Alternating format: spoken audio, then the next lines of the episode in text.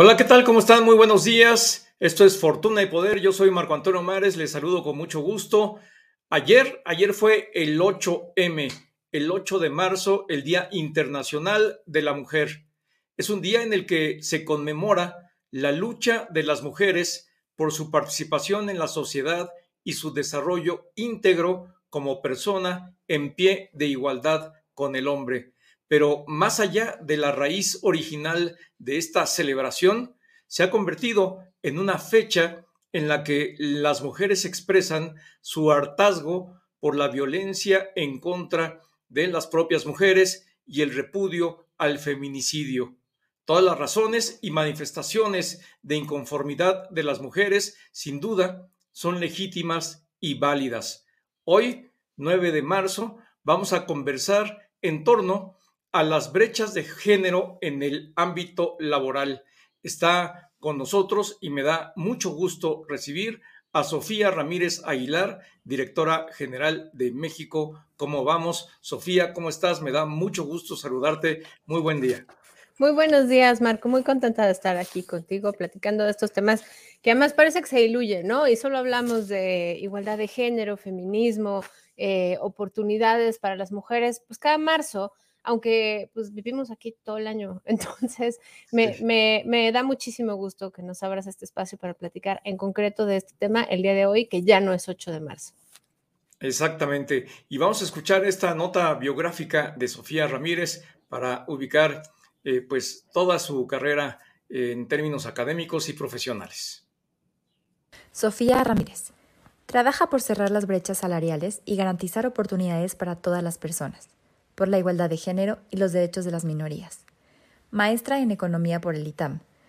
Fue directora adjunta de investigación aplicada en Mexicanos contra la Corrupción y la Impunidad, donde se especializó en la agenda anticorrupción a favor de la transparencia y la rendición de cuentas. Ha asesorado al PREP en procesos electorales y ha participado en proyectos de investigación y emprendimiento público con diversas instituciones, como el ITAM, el TEC de Monterrey y el Colegio de México. Fue ministra representante del CISEN en la Embajada de México en Washington, D.C. Realiza participaciones periódicas en distintos medios de comunicación y desde octubre del 2020 es directora general de México ¿Cómo vamos? Bienvenida a Fortuna y Poder. Pues bienvenida nuevamente, Sofía. Y pues sí, efectivamente lo que estamos viendo a nivel global es que la pandemia redujo los avances de las mujeres, la crisis económica, pérdida de empleos, repunte de la pobreza, la sobrecarga de labores domésticas, el incremento de la violencia, son algunos de los elementos que han padecido las mujeres durante la pandemia del COVID-19 y que se vienen sumando a una larga historia de eh, desigualdad de las mujeres respecto a los hombres en términos generales, pero yo quisiera platicar contigo Sofía, ustedes en México, ¿cómo vamos? Han venido realizando un trabajo muy puntual para identificar de qué dimensión es la brecha laboral, la desigualdad en el mercado laboral que existe en nuestro país. Así es de que, Sofía, cuéntanos qué es lo que ustedes en México, cómo vamos, han visto y están diagnosticando en este tema. Gracias. Mira, la, verdad es que eh, todo empieza en desigualdades estructurales que devienen, por supuesto, de roles sociales asignados a las mujeres, que no solamente no es de nuestro interés eh, cambiar, sino que son dinámicas sociales que se dan. Y más bien, lo que sí está en nuestro interés es generar estructuras de apoyo para que aquellas personas que quieren salir a trabajar puedan hacerlo. ¿Y por qué me refiero en concreto a personas que quieren salir a trabajar?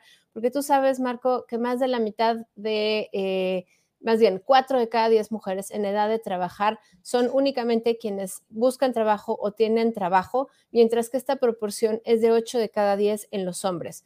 Por supuesto que queremos que las personas de 15 años y más también estudien. El tema está en que la diferencia tan grande entre cuatro de cada diez mujeres que están incorporadas al mercado laboral y ocho de cada diez hombres que están incorporados al mercado laboral, esa diferencia no se da cuenta, digamos, en que haya una mayor educación o que haya em, pues mayores ingresos en los hogares derivado de ello. No, muy por el contrario, lo que vemos son brechas muy claras, por ejemplo, en temas como pobreza laboral. Pobreza laboral que significa que hay más incidencia de personas del sexo femenino en una situación donde con el ingreso laboral de esa familia no alcanza para comprar comida para todos. Entonces, llama muchísimo la atención, insisto, y, de ahí nos, dimos a la tarea a, a, rascar un poco dónde está el origen de estas brechas.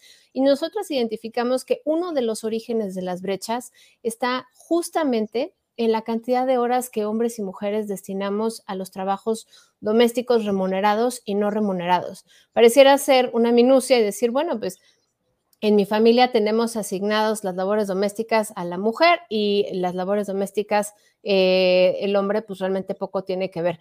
Hasta aquí pareciera que no hay tema, pero cuando la semana solo tiene una cantidad de horas determinada, 40 horas dura una jornada laboral internacionalmente aceptable, eh, el día solo tiene 24 horas, bueno, pues al final del día, si las mujeres destinan 43 horas a la semana a labores no remuneradas contra 18 horas que destinan los hombres a labores no remuneradas, ahí tienes un primer filtro de por qué las mujeres tenemos menos tiempo de salir a trabajar afuera del mercado laboral, eh, más bien en el mercado laboral remunerado, y mientras que los hombres tienen una posición pues, de mayor presencia. Eh, no es otra cosa, sino que insisto, el día no tiene más horas y si tú sumas la cantidad de horas que los hombres dedican a las labores eh, de cuidados, de crianza, de, eh, pues, labores del hogar, con las que dedican a los labores fuera del hogar, pues realmente estamos hablando que da un total de 61 horas aproximadamente.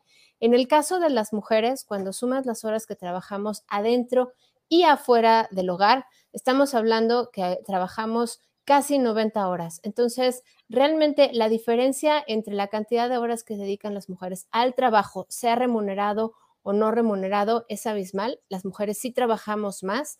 No lo digo yo, lo dice el INEGI, lo dicen las encuestas de ocupación y empleo trimestrales, lo dice la encuesta de uso del tiempo eh, del propio INEGI.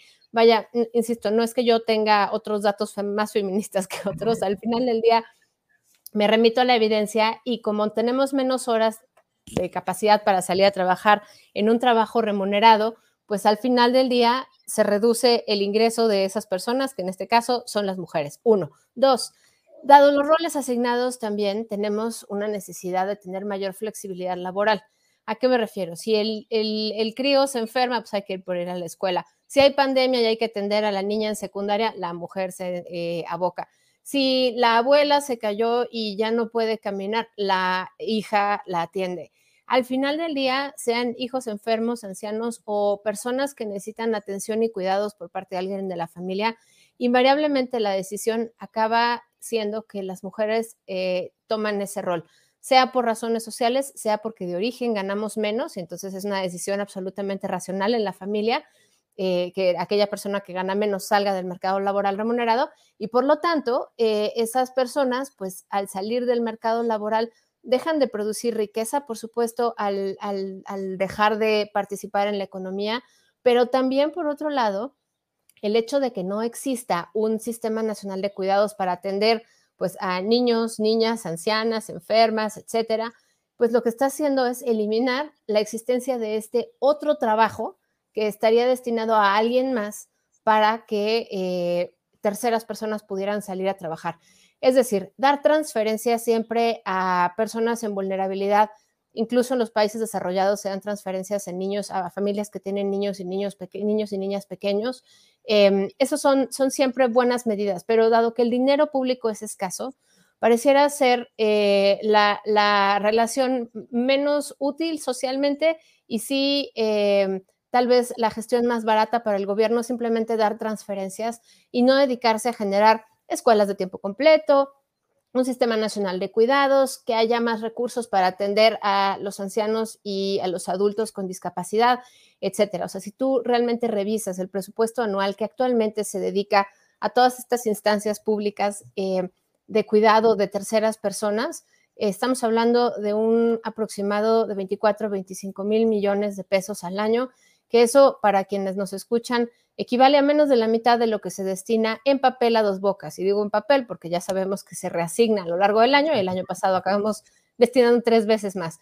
Eh, de esos 24, 25 mil millones de pesos que eh, se asignan, digamos, de dinero público a los cuidados, al final acaba siendo menos del 5% el que se dedica a la atención de adultos y adultas mayores, de personas adultas con discapacidad, entre otras cosas, por supuesto, atención a mujeres golpeadas, refugios, etcétera. Entonces, realmente estamos dedicando muy poquito del dinero público ya no solamente al sistema completo o a las instancias que podrían eh, destinar recursos para financiar este Sistema Nacional de Cuidados, sino que además estamos asignándolo de una manera em, absolutamente inversa. Somos una población que va en envejecimiento.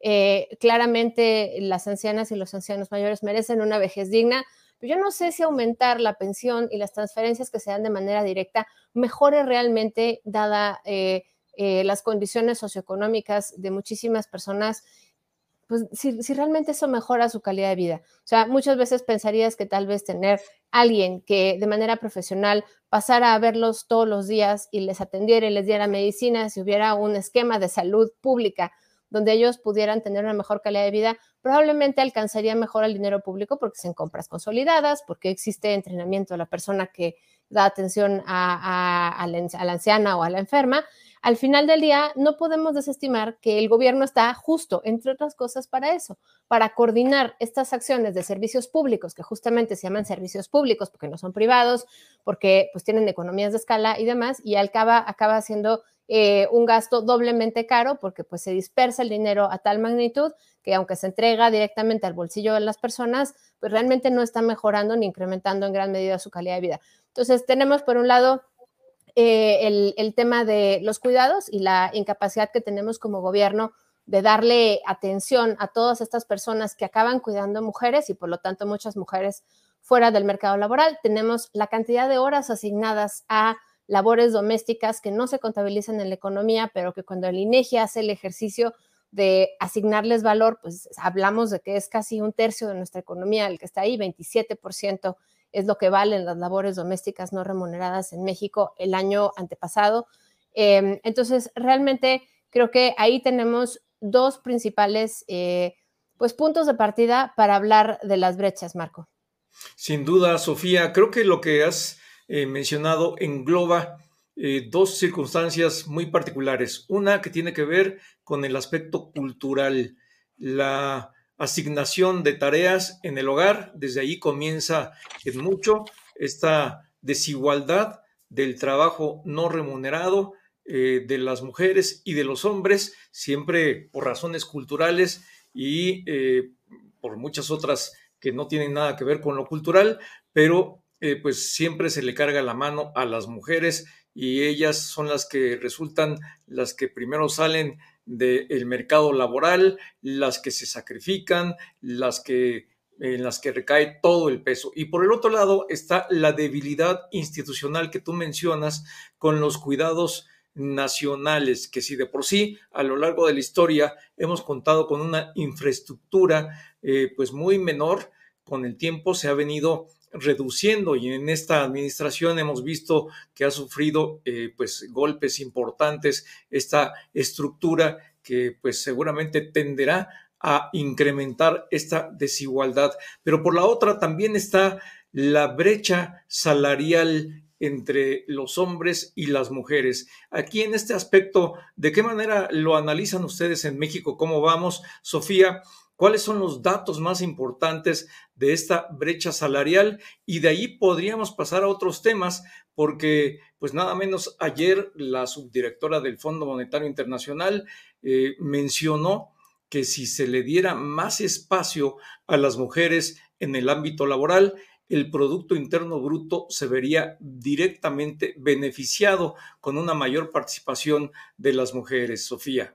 No, definitivamente. Creo que ahí no tengo, eh, a ese punto no tengo nada más que pararme y aplaudir de pie, porque eh, al final del día, si estamos hablando que el valor del trabajo eh, en México, el trabajo no remunerado, generado en los hogares, equivale al 27% de nuestra economía, imagina, sería por lo menos de ese tamaño el, el valor que se agregaría a la economía si más mujeres participaran. Claramente de ese 27% del PIB, digamos, entre comillas, solo 20%, o sea, 20 de, esos 27 eh, puntos eh, los generan las mujeres. Entonces, pon tú que si más mujeres se incorporaran al mercado laboral, estaríamos hablando de que nuestra economía se incrementaría entre 14 y 20% de buenas a primeras. Ahora, claramente esto no funciona así. Tenemos un problema de productividad bajísima, tenemos un problema de falta de inversión. Simplemente estoy pensando, mutatis mutandis, si tuviéramos eh, una incorporación de las mujeres al mercado laboral en mayor proporción, siempre y cuando existiera el acompañamiento en mejor capacitación para el empleo, mayor productividad, mayor inversión, estaríamos hablando que nuestra economía crecería entre 14 y 20% más solamente por ese hecho. Entonces creo que eh, vale la pena rescatar el tema. Em, el, Banco Mundial, el Fondo Monetario, la OCDE han hecho distintos señalamientos a este respecto año con año y al final acaban como estas cifras simpáticas, ¿no? De, ay, mira, qué chistoso, seríamos más grandes como economía. No, no, es, es, una realidad. Mira, hay, hay otros dos temas que me gustaría tocar contigo. El tema de la pobreza laboral, que por ahí empezaba yo, en México tenemos 110 mujeres en promedio en pobreza laboral mm, por cada 100 hombres. Ahora, no es, no es que las mujeres y los hombres vivamos en hogares separados o en aldeas separadas, ¿no? Eh, creo que tenemos muy claro que parte del tema es que si compartimos prácticamente todo, la comunidad, las familias y demás, el hecho de que haya estas desigualdades tan importantes en la incidencia de pobreza em, entre hombres y mujeres, porque además esta es una, esta es una realidad prácticamente en cualquier medición, porque yo sé que hay muchos críticos de la medición de la pobreza laboral que dicen es que está, está sobreestimada y luego pues a la gente no le gusta decir cuánto gana. Entiendo, pero también en otras mediciones de pobreza eh, las mujeres siempre salen perdiendo y lo que tiene de ventaja la pobreza laboral es que nos permite estimar el comportamiento de esto a lo largo del tiempo de manera trimestral. Entonces, tres, cuatro veces, cuatro veces al año estamos hablando de cómo avanza. Y tenemos hoy día, por ejemplo, en estados como Colima, Baja California, Baja California Sur, Nuevo León, Querétaro, una incidencia todavía mayor. Tenemos hasta 125 mujeres en pobreza laboral por cada 100 hombres. La pregunta es, ¿por qué si estos estados tienen un mayor PIB per cápita, una mayor generación de riqueza, una mayor producción, por qué tenemos más mujeres eh, que hombres en, situación de pobreza eh, laboral? creo que tiene que ver con desigualdades estructurales dentro de las eh, sociedades más ricas, por supuesto. Em, cuando tenemos estas diferencias por sexo tan marcadas de quién la está pasando mal porque no tiene suficiente dinero eh, de ingresos laborales para comprar comida para todos los miembros de ese hogar, bueno, ahí lo que estamos viendo es, insisto, una desigualdad brutal que obviamente afecta a hombres y a mujeres y aunque en la estadística las mujeres acaban eh, destacando por la, cifra tan espectacular de hay 25 mujeres más en pobreza laboral que los hombres en, estados como Colima, pues lo que nos da cuenta es eso, de una sociedad sumamente desigual, porque en los hogares donde viven estas mujeres también viven hombres y también la están pasando muy mal.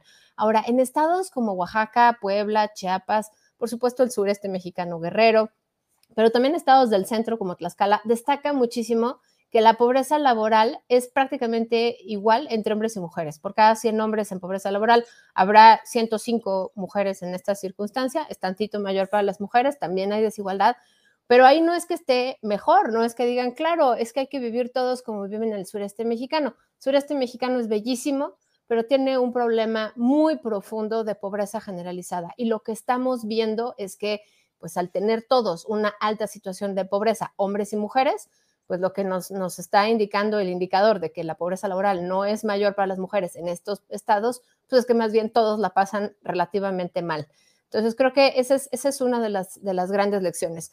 La otra lección, eh, Marco, es el tema de informalidad.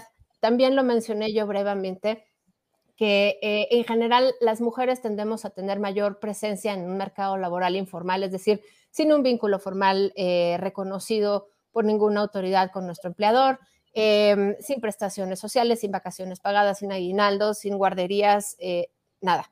Ese tipo de empleos, por, supuesto, otorgan mayor flexibilidad, pero también te pagan mucho menos. Pagan aproximadamente la mitad en promedio que un empleo para una mujer en un empleo formal. ¿A qué me refiero? O sea, si tú tienes la enorme virtud y ventaja, más que virtud, la ventaja de tener un empleo formal en México en promedio, tendríamos eh, un ingreso que va por arriba de los 9.400 pesos. Si tú tienes un empleo informal, eres mujer y eh, trabajas de tiempo completo en México, la probabilidad de que ganes 4.400 pesos es muy alta. Entonces, estamos hablando de promedios. Por supuesto que en el promedio siempre se pierden las colas, ¿no? O sea, las distribuciones de quien gana muy poquitito y quien gana tantito más.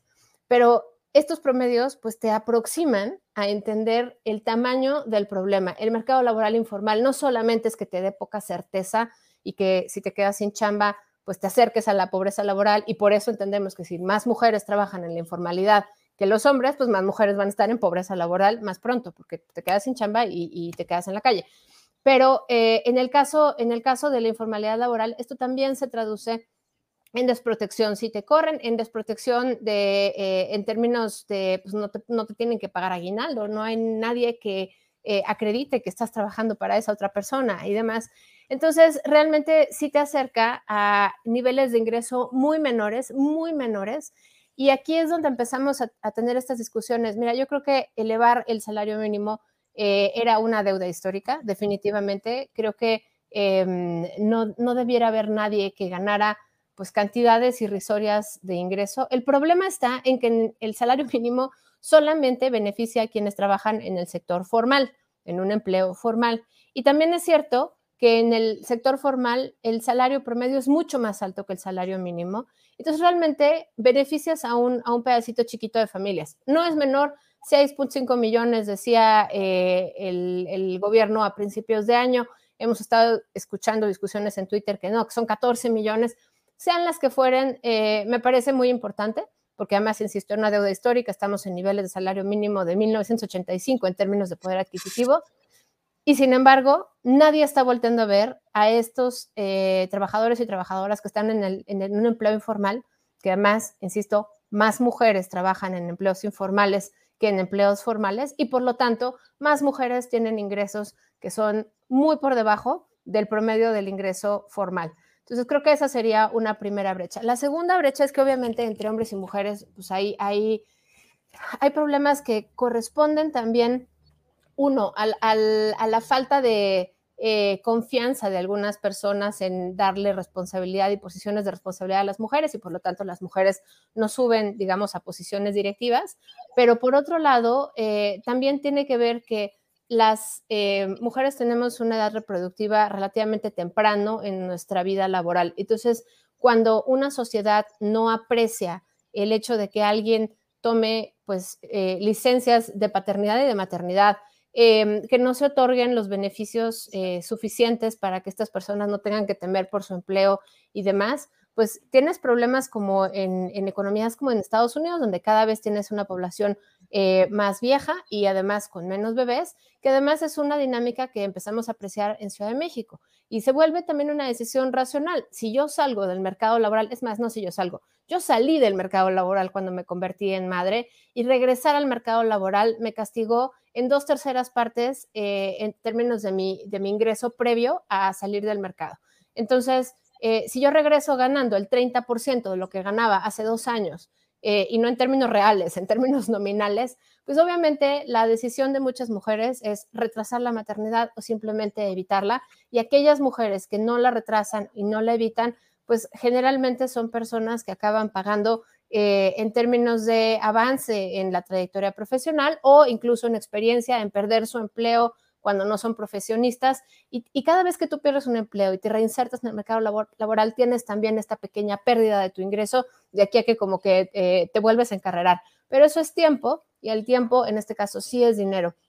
Tenemos, por ejemplo, eh, la brecha en empleos informales entre hombres y mujeres, que una vez más ni siquiera tiene que ver con eh, la seguridad que te otorga el empleo formal, sino simplemente con quién está ganando más en empleos que no tienen un vínculo formalmente reconocido, la brecha por sexo es enorme, es de 24%. Es la brecha más grande porque en el caso del empleo formal, la brecha realmente es chiquitita, ¿no? Es de eh, entre 10.400 y 9.400 pesos. Y es el hecho de que sea una brecha chiquita, te habla de que eh, la supervisión de la autoridad y la formalidad sí sirve. Pero una vez más, en un mundo, en un país en concreto, en nuestra economía, donde seis de cada diez empleados son empleados informales y que seis de cada diez mujeres que trabajan o buscan trabajo son empleadas informales, estamos olvidando a este gran grupo de personas que podrían estar aportando producción, talento, conocimientos, eh, podrían además compatibilizarlo con la crianza si tuviéramos una sociedad que desde lo estructural arropara, una vez más, la capacidad de gestar, la capacidad de parir, la capacidad de reproducir una sociedad, porque además el tener hijos no es, no es así como un tesorito personal, ¿no? Eh, al final del día es un, es un bien para toda la sociedad y por lo tanto, pues esperarías que, que fueran criados, educados y aquellos que deciden ser padres y madres, pues arropados por la sociedad. Un último dato, Marco, a este respecto. Tenemos muy claro que la, paternidad también le aplica eh, un castigo a los hombres por cada 100 pesos que gana un hombre, de acuerdo con datos de Lenoe. Por cada 100 pesos que gana un hombre en México sin hijos, un hombre con hijos gana 91. O sea, ahí también te está mordiendo el hecho de decidir ser padre, ¿no? Eh, y eso que no estamos hablando que los hombres se tomen las mismas licencias de paternidad, ni que la ley los otorgue, ni que los jefes se las tomen y demás. Em, y en el caso de las mujeres, por supuesto, todavía es, mayor esa brecha porque por cada 100 pesos que gana una mujer sin hijos, una mujer con hijos gana 81 pesos, son casi 20 pesos de diferencia. Entonces, aunque eh, la paternidad muerde 9 pesos por cada 100 que pueda ganar un hombre, la maternidad, en el caso de las mujeres, muerde 19 pesos. Entonces, creo que estos datos nos van, nos van dando evidencia de esto que ya digo, todos los que nos escuchan, todas las que nos escuchan seguramente lo perciben en su propia realidad. Insisto, muchas veces la decisión es racional en caso de que hay que cuidar de alguien en casa o criar a alguien en casa, pues la decisión es que la mujer deje de trabajar porque es quien gana menos, ¿no? Claramente hay un instinto, claramente quien quiera quedarse a criar está perfecto, pero tiene que ser una decisión Em, el otro día escuchaba yo a, un periodista eh, americano que me encantó el símil que hizo entre una cosa y otra. Decía, si tú quieres que las personas salgan a votar, tienes que hacérselos fácil, ¿no? No, no difícil. En Estados Unidos, el día de las elecciones no, no es un día libre, no es en domingo, la gente no recibe horas extras para ir a votar, tiene que hacerlo en medio de su día normal y cuando cae entre semana, pues es un desastre, ¿no? Por supuesto que las mujeres que tienen hijos, hijas, Em, o, ancianas o enfermos a cargo, pues votan menos porque pues además de, todas las labores del hogar, de crianza y en el mercado laboral, tienen que tomar espacio para ir a hacer una fila, para ir a votar. No, pues no se puede. Em, en, el caso, en el caso de eh, las mujeres que no trabajan en México, estas cuatro de cada diez mujeres en edad de trabajar que podrían salir a trabajar si hubiera mejores condiciones, es exactamente lo mismo. No quiere decir que si tú pones estancias infantiles, mañana tengas el doble de mujeres en el mercado laboral. Claramente habrá quien decida quedarse, pero todas aquellas que sí estuvieran eh, o eh, estarían en condiciones de incorporarse, por lo menos lo pensarían. Y por supuesto, yo estoy segura que muchas lo tomarían, pues porque al final del día, en esta recuperación, marco tan desigualadora, pues vemos que los hogares están ingresando menos dinero, están teniendo eh, un mayor impacto en la capacidad del poder adquisitivo. Lo, decías hace un ratito con el tema de la inflación. Em, la inflación significa tener eh, menos dinero en el bolsillo o tener la misma cantidad de dinero en el bolsillo, pero que no te alcance para comprar lo mismo que te alcanzaba a comprar hace un mes o dos o un año y demás. Entonces, em, creo que hoy más que nunca los hogares necesitan el ingreso adicional, la economía necesita la productividad adicional. No es automático, claramente, que la productividad aumente con mayor eh, participación laboral, pero algo debe poder empezar a hacerse para que empecemos a hacer una economía más dinámica y más, eh, participativa y sobre todo también más justa. Claro, Sofía, yo te pediría eh, ya finalmente una conclusión. Este gobierno ya lleva tres años, va a su segunda parte del sexenio. ¿Qué tanto se ha avanzado eh, respecto de este diagnóstico que para mí, desde mi punto de vista, ya estamos sobrediagnosticados de la condición general de desigualdad de la mujer en México. ¿Qué tanto hemos avanzado o retrocedido? ¿Hacia dónde vamos? Lo que tú decías es bien importante. Más que los apoyos directos y eh, entregados físicamente a las personas, debería de trabajarse en el fortalecimiento de la estructura para el acompañamiento de los cuidados nacionales. Pero cuéntanos, Sofía, ¿cuál es tu punto de vista eh, para que nos des esta conclusión? Claro que sí, Marco. Mira, muy brevemente, eh, el Sistema Nacional de Cuidados existe en una iniciativa de ley general y existe en una iniciativa de reforma constitucional. Ambas ya están discutidas por una de las cámaras, necesitan la aprobación del Senado, necesitan retomarse en términos institucionales. Hasta ahorita em, no es que las legisladoras de Morena no lo quieran, pero claramente ya establecieron desde las líneas partidistas pues otras prioridades. Em, la segunda mitad del sexenio siempre presupone pues, una caída en la popularidad del gobernante, siempre presupone la pérdida de la oportunidad de una reforma fiscal. Eh, vaya, las condiciones para hacer grandes cambios, creo que lo tenía muy claro nuestro presidente eh, actualmente y también lo tenía muy claro el presidente anterior y el que le antecedió. Em, se hacen en los primeros años. Si no se hacen en los primeros tres años, es muy difícil que se puedan ejecutar cambios de timón eh, y cambios en decisiones de asignación presupuestal. Em, el Sistema Nacional de Cuidados no va a nacer de un día para otro si no tenemos un marco legal, sí, pero tampoco pueden nacer si no se le asignan recursos. Entonces podemos seguir metiendo derechos en la Constitución, los que pueden quedar ahí, ¿no? Plasmados como letra muerta si no hay dinero público y no hay dinero público. Entonces, eh, lo que necesitamos es una reforma fiscal para poder tener dinero para asignar a las prioridades. Claramente, em, ese es un pendiente. El otro pendiente es, bueno, a ver, no va a haber reforma fiscal. Vamos a contar cuántos cacahuates tenemos y cómo los asignamos mejor. Y parte del problema es que como no hay buenos padrones y no hay mecanismos de medición em, de la evaluación de los programas sociales en esta administración, y esto sí es distinto a las administraciones, la anterior, la que le antecedía y la que le antecedía, o sea, estamos hablando que desde los años 80 los programas como Solidaridad y luego eh, Oportunidades y luego Progresa y luego, vaya, el mismo programa o los programas que se incorporaban dentro de este gran paraguas que hablaba de progreso, que hablaba de desarrollo, que hablaba de bienestar, bueno, em, esos padrones se pierden al inicio de esta administración y se sustituyen por lo que eh, se llama ahora el censo del bienestar, que ya lo hemos hablado, Marco, no es un censo.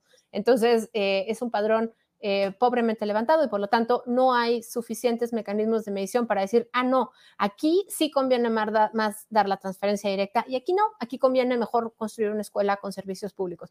Como no tenemos esos padrones, pues es un poco dar eh, palos de ciego.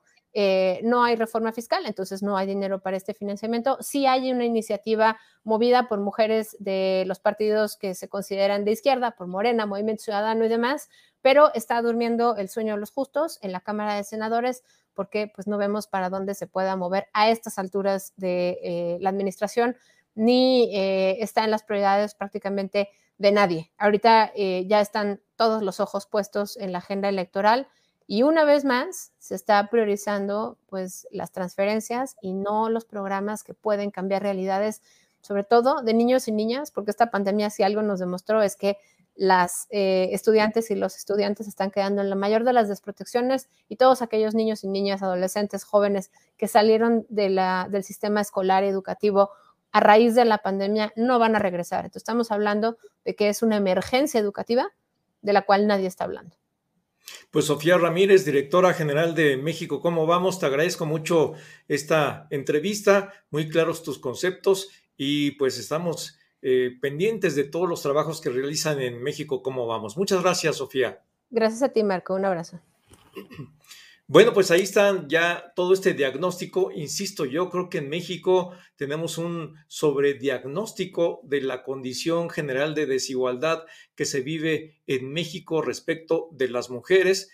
Hay una gran cantidad de temas pendientes que desafortunadamente no se están atendiendo ni con la profundidad ni con la celeridad que se requiere en nuestro país, ni siquiera porque se tiene un beneficio potencial, ya lo han dicho a nivel internacional las autoridades del Fondo Monetario Internacional, del Banco Mundial, lo dicen aquí en México cómo vamos, lo dice aquí una gran cantidad de organizaciones dedicadas al estudio y al análisis de los temas económicos. Si la mujer las mujeres mexicanas tuvieran una mayor participación en el mercado laboral, tendríamos un mayor incremento de la tasa de crecimiento del Producto Interno Bruto, que sin duda hoy es lo que más necesitamos, lo que más requerimos. Sin embargo, pues parece que cada año con estas fechas conmemorativas venimos a recordar todo lo que nos hace falta, venimos a recordar todo el diagnóstico que ya tenemos,